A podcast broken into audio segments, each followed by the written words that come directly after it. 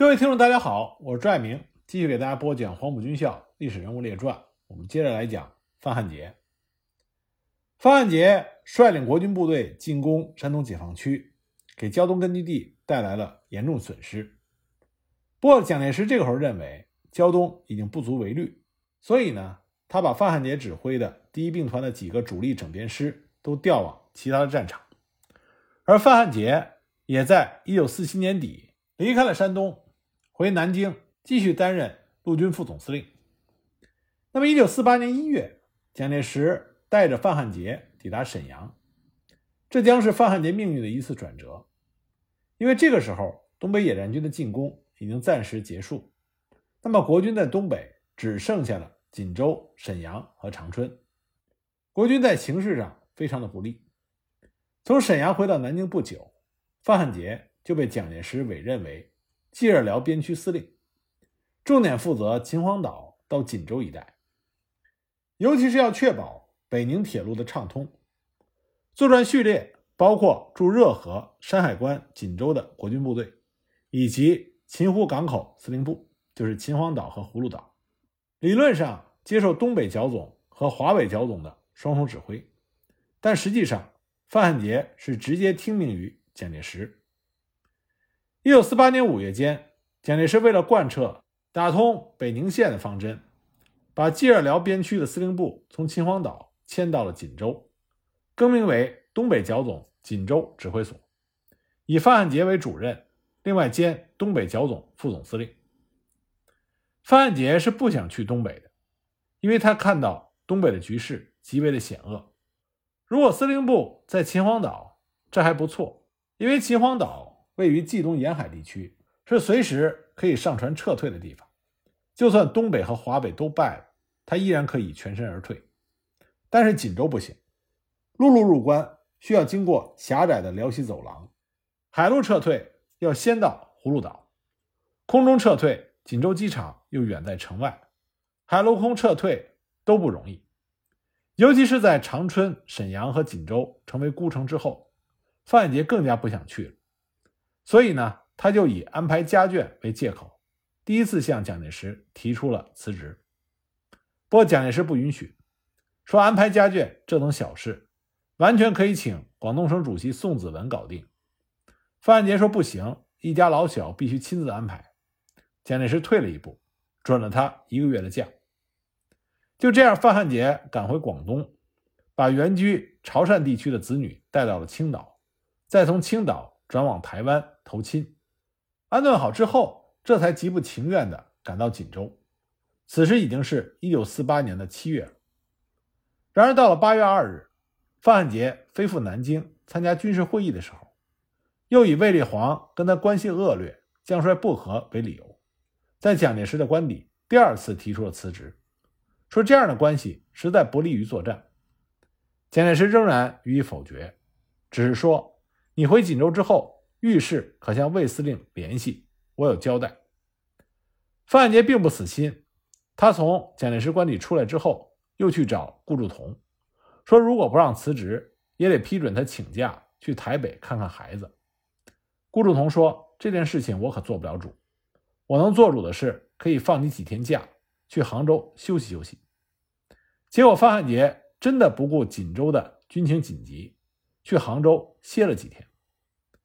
到了杭州之后，范汉杰又给卫立煌拍了一封辞职电。他待到了八月十七日，这时候东北大战在即，范汉杰几次三番的辞职，并且滞留不归，可见当时国军的高级将领对于东北战局完全失去了信心。那么蒋介石非常的恼火，在八月十八日把范汉杰紧急召回了南京，很不高兴的说：“你们都不干，那我怎么办？”然后对范汉杰说。限你八月二十号回到你的房地去。一看蒋介石发了脾气，范汉杰只好返回了东北。他回了东北之后也不消停，又飞到沈阳面见了卫立煌，推荐剿总的副总司令陈铁接替锦州指挥所主任的职务。说白了，他还是想辞职。卫立煌却对他说：“不要辞，大家都是老朋友，要共同的努力。”范汉杰。之所以一直不想守锦州，是因为他手中的力量不够。范汉杰知道锦州对于东北战场来说，战略位置非常的重要，可是国军在锦州的守备力量严重不足。锦州原来的守备力量是滇军孙渡的第一兵团，但是这个兵团只下辖九十三军的三个师。一九四八年一月，关内外统一兵团番号的时候，改称为第六兵团。范汉杰卸任热河省主席的时候，孙渡接任，滇军将领卢俊全晋升为第六兵团的司令官。那么当时锦州还处于东北战场的后方，不少被歼灭的国军部队在这里进行重建和整补，所以部队的番号非常的混乱。由于战局变化很快。蒋介石在组建锦州指挥所的时候，就把锦州附近一直延伸到河北秦皇岛的所有部队都划归给了范汉杰。理论上说，范汉杰可以指挥的部队包括第六兵团，实际上一个军，还有新五军、新八军，从山东调来的五十四军，一共是四个军、十四个师的兵力。但这是理论上的数字。驻锦州的九十三军是半美械的滇军部队。下辖暂编十八师、暂编二十师和暂编二十二师，编制较为充实。由于之前一直担负着辽西走廊的警备任务，并没有和东北野战军有过大规模的交手，所以并没有遭受过毁灭性的打击。这属于范汉杰守备锦州的骨干力量。但是，其中暂编二十师是在锦州以北五十公里的易县担任守备，并不是在锦州城区，所以呢。九十三军只有两个师在锦州的防御圈内。那么驻守在山海关内外的新编第五军，这是在一九四八年元旦已经被东北野战军全歼在公主屯的那支部队。当时该军两万多人全部被歼，黄埔四期的军长陈林达被升俘。那么范汉杰手中的新五军是一九四八年六月重建的，甚至可以说是重新拼凑起来的。下辖第二十六师、暂编五十师和暂编六十师。新五军后边的这两个师都是由东北保安部队升级而来，战斗力比较差。那么新五军重建时候的军长是黄埔七期的刘云汉，属于陈诚的土木系。驻锦州新编第八军，这是一九四八年七月临时拼凑起来的部队，下辖的是第八十八师。注意啊，这个八二八师虽然是原来陈明仁七十一军所属，不过呢，这个八二八师在锦州的时候已经是第三次重建了。那么，另外在新八军麾下的还有暂编五十四师，是由保安纵队改编；暂编五十五师也是由地方保安纵队改编的。新八军的军长是黄埔四期的沈向奎。从编组时间我们就知道。这个新八军完全为了应付辽沈战局，是以滞留在锦州地区的新建部队和重建部队匆忙组成的，战斗力根本是不堪一击。那么驻葫芦岛的五十四军，也就是我们之前提到的整编五十四师，这时候已恢复了军的番号，是从山东调来的国军精锐部队，军长是黄埔四期薛汉谦，土木系基本部队。那么在他海运东北的时候。其中的三十六师被留了下来，实际上只有第八和第幺九八两个主力师到达。这也是我们之前在讲胶东战役中提到的国军第八旅和幺九八旅，这个时候已经恢复了师的番号。后来呢，又填充了一个暂编第五十七师，这是由锦州铁路局的交警总队扩编而来的部队，正规野战完全不在行。好在阙汉谦还有两个主力师在编程之内。所以五十四军还是比较能打的，但是呢，他驻扎的位置是锦州以南的锦西和葫芦岛港区。那么还有一支是正在锦州进行重建的滇军第六十军幺八四师，也就是海城起义的那个师，这已经是第二次重建了。另外还有隶属于新六军，但是滞留在辽西的暂编第六十二师，这也是地方保安纵队升级。那么这些部队是统一由锦州指挥所指挥。范杰纸面上的部队就包括了四个军、十四个师，合计正规军的兵力约为十一万人左右。可是，即便是十四个师，也是稀稀拉拉的分布在从秦皇岛到锦州的几百里防线之上，并不是都在锦州城里。范汉杰麾下的一大半的兵力其实都在锦州城外。在锦州战役打响之前，集结在锦州地区的国军只有第六兵团部九十三军的两个师、新编第八军的三个师，以及正在重建的滇军第幺八四师，也就是六个师。而且呢，战斗力堪忧。范汉杰到任锦州之后，他把沈向奎的新八军、重建的滇军幺八四师全部划归给第六兵团指挥，任命兵团司令卢俊全兼任锦州警备司令。六个师加一个兵团部、两个军部直属队的总兵力只有七万多人。不过，锦州城内还有一个团的宪兵、一个团的工兵、一个骑兵支队。以及一个兵站部，再加上保安团和警察特务等等，总数突破了九万人。不过，卫立煌为了给范汉杰吃定心丸，又从沈阳空运了四十九军的两个团给锦州。这两个团也有四千多人，所以合计下来，范汉杰能够拼凑起来用于防守锦州的直接兵力只有九万五千人冒头，不到十万人的样。其中可以作战的正规军最多是七万五千人，所以很多文章中提到的说锦州十五万的数据，这是不够严谨的。范杰指挥的这十五万正规军，实际上负责的防区绵延数百里，并非是全部集中在锦州的城内外。那么在这七万五千人的正规军当中，战斗力较强的只有滇军九十三军的两个师，其他四个师要么就是重建的，要么就是保安纵队改编的。那么滇军从西南跑到东北来，本来就比较厌战，这从后来长春六十军起义就可以看出来。其实呢，在滇军名将孙渡被调离第六兵团的时候，他曾经得到过蒋介石的承诺，可以把滇军带到热河，这让滇军将领和士兵很是高兴了一阵子，认为总算可以离开战局凶险的东北。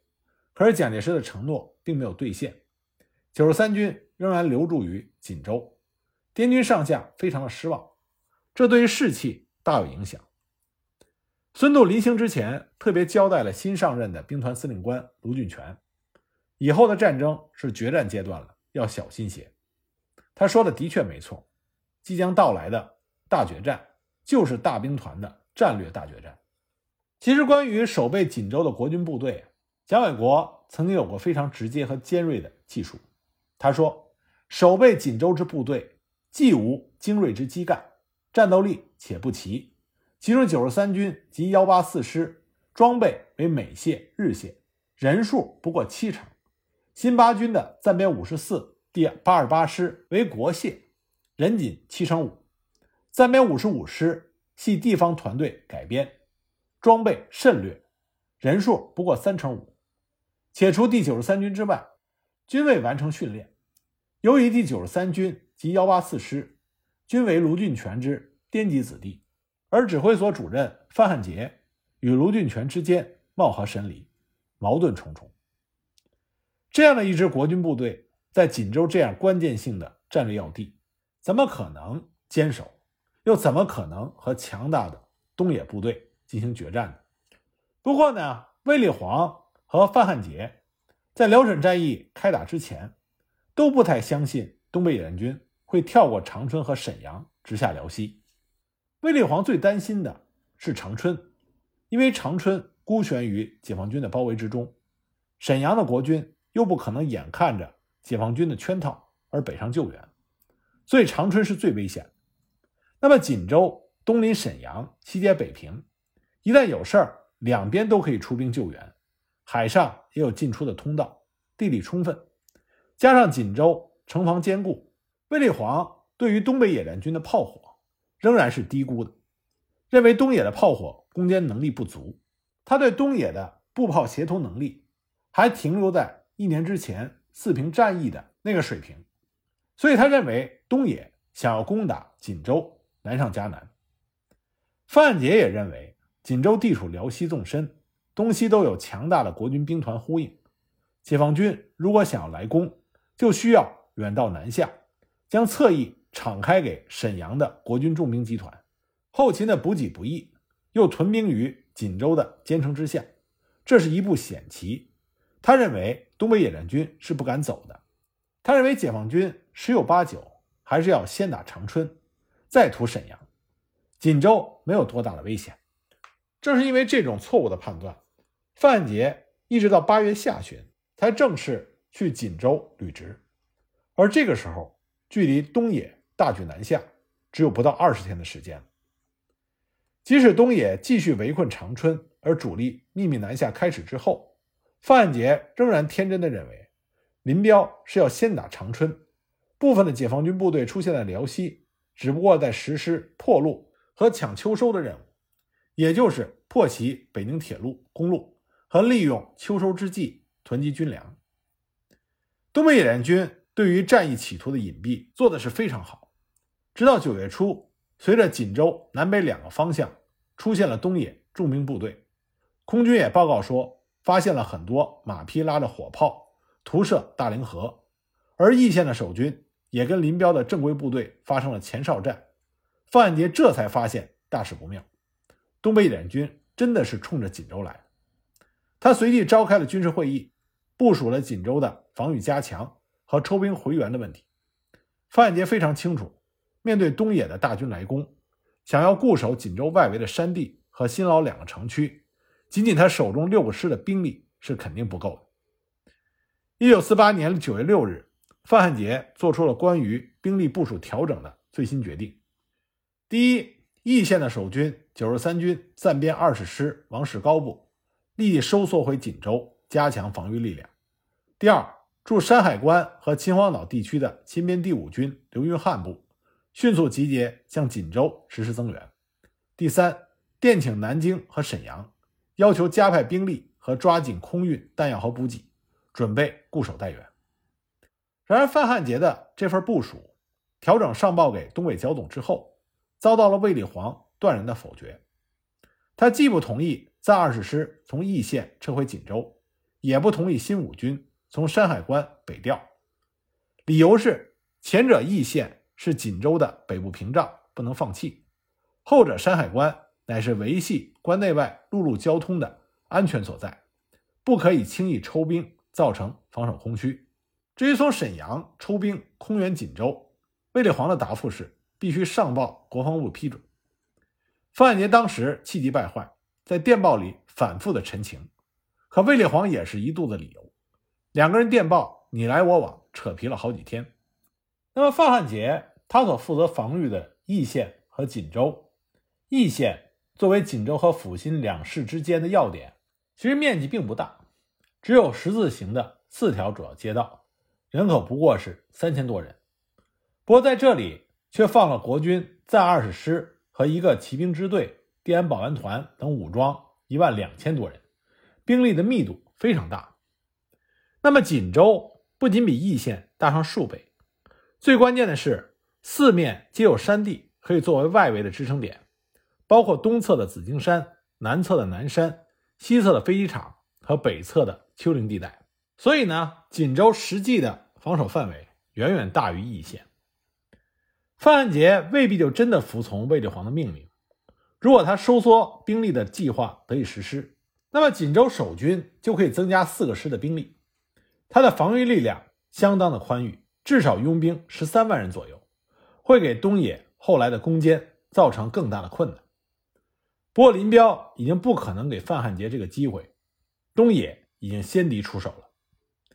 就在卫立煌和范汉杰扯皮的功夫，已经坚定战役决心的林彪动手了，并且动作又快又猛。一九四八年九月十日，东北野战军攻锦集团全部完成了战役展开，其中由第二兵团司令员程子华率领的十一纵。三个冀热辽军区的独立师，一个骑兵师，奉命奔袭河北的昌黎县和北戴河。两天之后，战斗打响。其实，辽沈战役的第一枪是在华北大地打响。也正是这一天，也就是1948年9月12日，被确定为辽沈战役的发起日。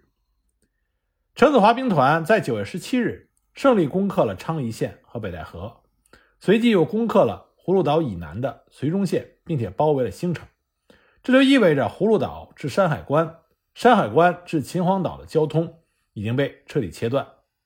退到秦皇岛地区的新编第五军，就算想增援锦州，也做不到了。与此同时，东野的四纵、九纵从台安等地迅速出动，于九月十六日包围了义县。那么，暂编二十师想撤回锦州的计划也成为了泡影。两天之后，韩先楚率领三纵和二纵五师乘坐火车到达，接替了包围义县的任务，而四纵、九纵继续南下，开始实施锦州的外围作战。经过周密的准备和扫清外围。韩先楚率部在十月一日发起了总攻，全歼了王世高暂编二十师。那么范汉杰要求从沈阳空运援兵的请求，直到九月二十四日，卫立煌赴南京汇报的时候，这才在蒋介石当面的命令下勉强同意。那么四十九军从九月二十七日起奉命增援锦州，在蒋介石和王叔明的亲自督办下，空军比较卖力气。仅仅一天时间，就运送了四十九军七十九师两个团的兵力。不过，空运只是持续了一天一夜。到了九月二十八日上午，东野九纵已经抵达了锦州外围，在炮纵一部的配合下，动用了火力，严密封锁了锦州机场，当场就击毁了飞机五架。国军再也不敢实施空运，这样范汉杰的空中通道就被彻底切断了。同一时间，从四平地区南下的东野七纵，以猛烈的攻击攻占了锦州以南的高桥、塔山一线。受阙汉骞指挥的暂编六十二师遭到重创之后，逃回锦西。至此，范汉杰与锦西、葫芦岛的联系也被切断。所以可以说，在东野对锦州发起总攻之前，范汉杰一个兵也没有调过来，只能用手中的六个师的正规军死守锦州。唯一得到的增援就是空运来的两个团，不过空运随即就切断，连炮弹都没有运进来。东野兵贵神速，仅仅两周时间就完全切断了锦州与义县、锦州与葫芦岛、葫芦岛与山海关、山海关与秦皇岛的联系，把锦州彻底的孤立起来，为顺利攻克锦州创造了有利条件。不过这个时候的范汉杰并没有放弃希望。因为在范汉杰的眼中，如果他能够守住锦西的话，那么很有可能战局会得到扭转。在东野发起锦州战役的时候，蒋介石曾经专门派了飞机往锦州空投了一封信给范汉杰，询问他是否能将军队撤到锦西以利突围。范汉杰复电给蒋介石，表示坚守锦州。范汉杰认为，如果他能在锦州吸引住东野的主力，那么，则可以从关内和沈阳抽调两个兵团，分南北夹击解围，进而可以和解放军决一死战。那么，范汉杰的这种想法，也正是林彪所担心的。这也是为什么林彪说的那句非常有名的：“准备了一桌饭，来了两桌客人，怎么办？”正是因为有这种担心，林彪在锦州作战发起之前犹豫不决，后来是在毛泽东党中央的。一再催促之下，林彪才下定了决心，发起了锦州作战。实际上，辽沈战役其中风险最大的就是攻打锦州这场关门战。问题的关键就在于范汉杰能不能守住锦州。虽然我们之前分析了范汉杰手中的部队战斗力并不强，不过范汉杰也是有所倚仗的。这就是锦州的防御工事。卫立煌到任东北之后。曾经严格的督促沈阳和锦州加固防御工事。国军为锦州设计的城防配备图是非常不错的。按照这份图纸所描绘的蓝图，守军在锦州外围的各要点上，都是以连为单位进行独立作战，每个连都要修筑一个坚固的据点。每个据点分别由坑道闭锁式子母堡组成，连部的碉堡。要能够储存足够的粮食弹药，还要有厨房和厕所等设施。阵地前沿要挖深宽各两米的外壕，架设铁丝网，并且铺设地雷，还要给修工事的部队和工兵发放额外津贴，让他们卖力气。但是这个雄心勃勃的工事修筑计划，却因为范汉杰迟迟未能到任督办，以及工兵指挥官李贤等人的大肆贪腐，就造成整个的修建计划从五月到九月历时四个多月，仅仅完成了工程量的三分之一，而且工程的质量大大缩水。被要求容纳一个排的碉堡，连一个班都塞不进去。按照规定，要容纳一个班的碉堡，最多塞进一个战斗小组，在里面转身都非常的困难。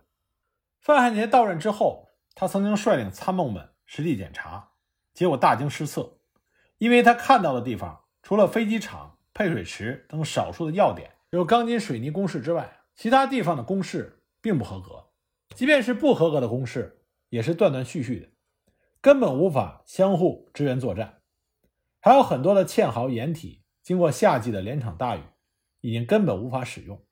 有的甚至还被当地的老百姓改成了厕所。即使方汉杰当时命令工兵指挥官李贤限期整改，但是已经来不及了。不过锦州素来是关内外咽喉所在的兵家必争之地，在日本人占领的时候，就已经修筑了大量的城防工事。一九四六年，滇军开始驻扎之后，更是陆续的加固和增防，所以已经形成了环市区周围约十余里的土城。那么这三年中，滇军曾经大力构筑了永久性和半永久性的工事，城区坚固的建筑物也被征为核心工事。城区周围凡是可以利用的建筑物和高地，也都设置了永备据点。所以呢，锦州外围的工事虽然是豆腐渣。但是近郊和城区的防御坚固程度不容小觑，也是非常难啃的骨头。卫立煌在锦州视察的时候，对于锦州修筑的工事情况还是比较满意的。他曾经拿二十多年前和红军作战的时候举例，他说：“当初在江西和共军作战的时候，哪里有这样的水泥工事？那时候都能打胜仗。现在有这样的工事，更没有问题。”可是卫立煌忘记的是，他的对手。已经不是当年连老套筒都装备不齐、人均只有三发子弹的红军了，他所面对的是有千门大炮的东北野战军。